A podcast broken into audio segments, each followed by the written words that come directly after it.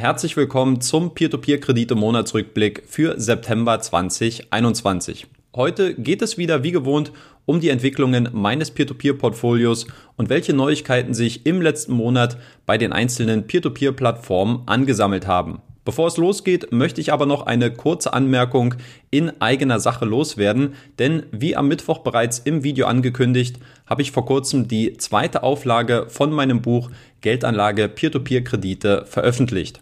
Ursprünglich wollte ich das Thema Anfang des Jahres innerhalb von einem Monat erledigen, aber am Ende ist es dann doch wieder deutlich mehr Aufwand und im Ergebnis schon fast ein komplett neues Buch geworden. Viele Texte wurden gekürzt und optimiert. Gleichzeitig sind aber auch viele neue Unterkapitel hinzugekommen. Falls ihr euch dafür interessiert, dann schaut euch gerne mal das Inhaltsverzeichnis und die Leseprobe auf Amazon an. Wer möchte, der kann die zweite Auflage übrigens auch direkt über mich bestellen und erhält dann dafür zusätzlich eine Widmung und Signatur. Da ich das Buch im Eigenverlag veröffentliche, gehen alle Einnahmen und Tantiemen direkt an mich und somit könnt ihr einen kleinen Teil zur Fortführung dieses YouTube-Kanals beitragen. Danke an alle, die mich hierbei unterstützen. So, und dann kommen wir auch schon auf mein Peer-to-Peer-Portfolio zu sprechen. Wie immer gibt es zunächst eine Übersicht, wie sich dieses im Vormonat entwickelt hat. Insgesamt konnte ich im September Zinseinnahmen in Höhe von 203 Euro und 85 Cent verzeichnen, wodurch meine Einnahmen jetzt den fünften Monat in Folge angestiegen sind. Besonders hervorzuheben sind in diesem Monat insbesondere die negativ erhaltenen Nettozinsen bei Bondora Portfolio Pro, welche so niedrig waren wie zuletzt im April 2020. Damals waren es minus 31 Euro und 33 Cent. Warum das so ist, dazu habe ich mich bereits im Video von letzter Woche ausführlich geäußert. Im September gab es insgesamt zwei Transaktionen. Zum einen habe ich 1000 Euro bei Wire Invest und zum anderen 400 Euro via Bondora Go and Grow investiert.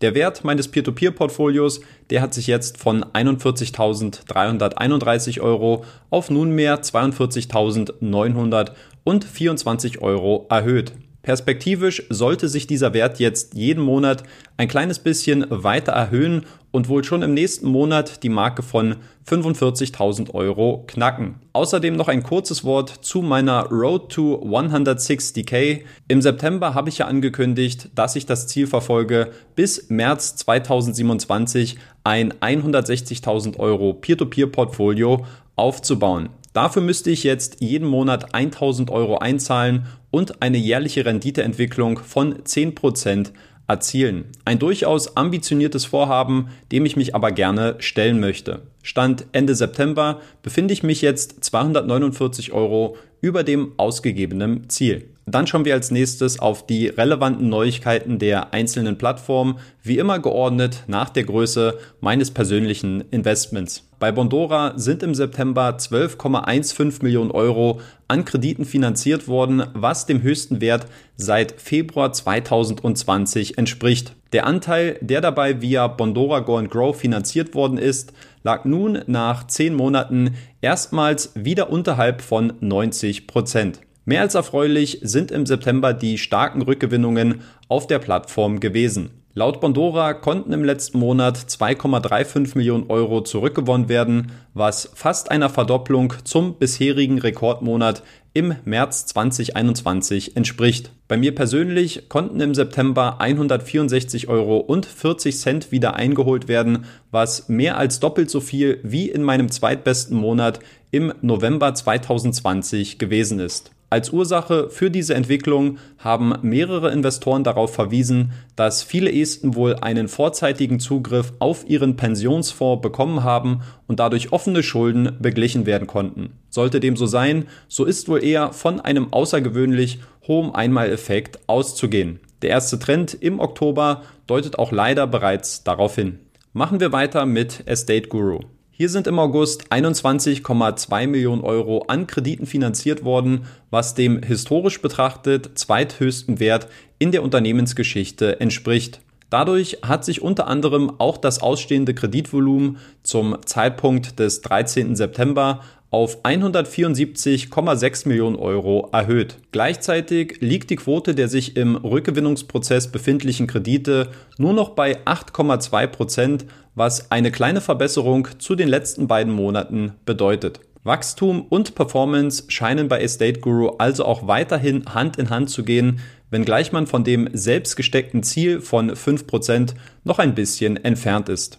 Die wichtigste Neuerung betrifft bei Estate Guru die Einführung des Instant Exit Programms, zu dem ich mich bereits ausführlich in einem Video geäußert hatte. Hierbei können Investoren ihr Kreditportfolio für einen sofortigen Abschlag in Höhe von 35 Prozent an Estate Guru verkaufen, sofern sich der Leidensdruck nach sofortiger Liquidität nicht mehr aushalten lässt. Was Twino angeht, so gab es im September insbesondere Neuigkeiten im Zusammenhang mit dem Erhalt der lettischen IBF-Lizenz. Demnach möchte die Plattform im nächsten Jahr nicht nur die Übergangszeit als vollwertiger Broker erfolgreich abschließen, sondern auch ein neues Produktangebot für Investoren abseits des klassischen Kreditgeschäfts einführen. Dafür stellt man aktuell sowohl ein Mobile App Entwicklungsteam ein, als auch Experten aus der Handelsbranche. Einen Schritt weiter ging bereits der Twino-Gründer und der alleinige Gesellschafter Armens Brooks, der auf dem hauseigenen Blog einen Blick in die Zukunft des Unternehmens wagte. Demnach soll Twino in Zukunft nicht nur in eine moderne Bank transformiert werden, sondern, man höre, auch an die Börse gehen. Als nächstes schauen wir auf den Speedy Gonzales unter den Peer-to-Peer-Plattformen, nämlich auf Wire Invest. Wire Invest konnte im September als vorerst wohl letzte lettische Peer-to-Peer-Plattform den Erhalt der Investment Brokerage Lizenz verkünden. Dass es bei Wire Invest von allen Plattformen am längsten gedauert hat, sollte im Hinblick auf die aktuellen Geschwindigkeitsdefizite mit einem kleinen Schmunzeln quittiert werden. Eine Entwicklung, die ich persönlich mit Bedauern wahrgenommen habe, ist der Abgang von Peer-to-Peer-Plattform-Lead und Wire SMS Pressesprecherin Simona Lusatnietze. Simona hat nicht nur den Beginn und den Aufbau der Peer-to-Peer-Plattform seit Ende 2016 mit begleitet, sie war auch stets ein konstanter und verlässlicher Eckpfeiler in der Beziehung und Kommunikation zwischen Unternehmen und Investoren. Ihre Entscheidung ist dabei keineswegs gegen Wire Invest ausgefallen, als vielmehr für eine neue Herausforderung, zu der sie sich erst in den nächsten Monaten öffentlich äußern möchte. So viel vorweg, es wird trotz einiger Anfragen nicht im Peer-to-Peer-Sektor sein. Auch bei Debitum Network konnte man im September den Erhalt der Brokerage-Lizenz von der FCMC feiern. Mit diesem Meilenstein sollte nun sicherlich das Fundament für ein starkes letztes Quartal gelegt sein. Im September konnten bereits 2,32 Millionen Euro an Krediten finanziert werden, was dem historisch betrachtet zweitbesten Wert der Plattform entspricht. Die Chancen, dass Debitum bis Ende des Jahres noch den selbst prognostizierten Break-Even-Point erreichen wird,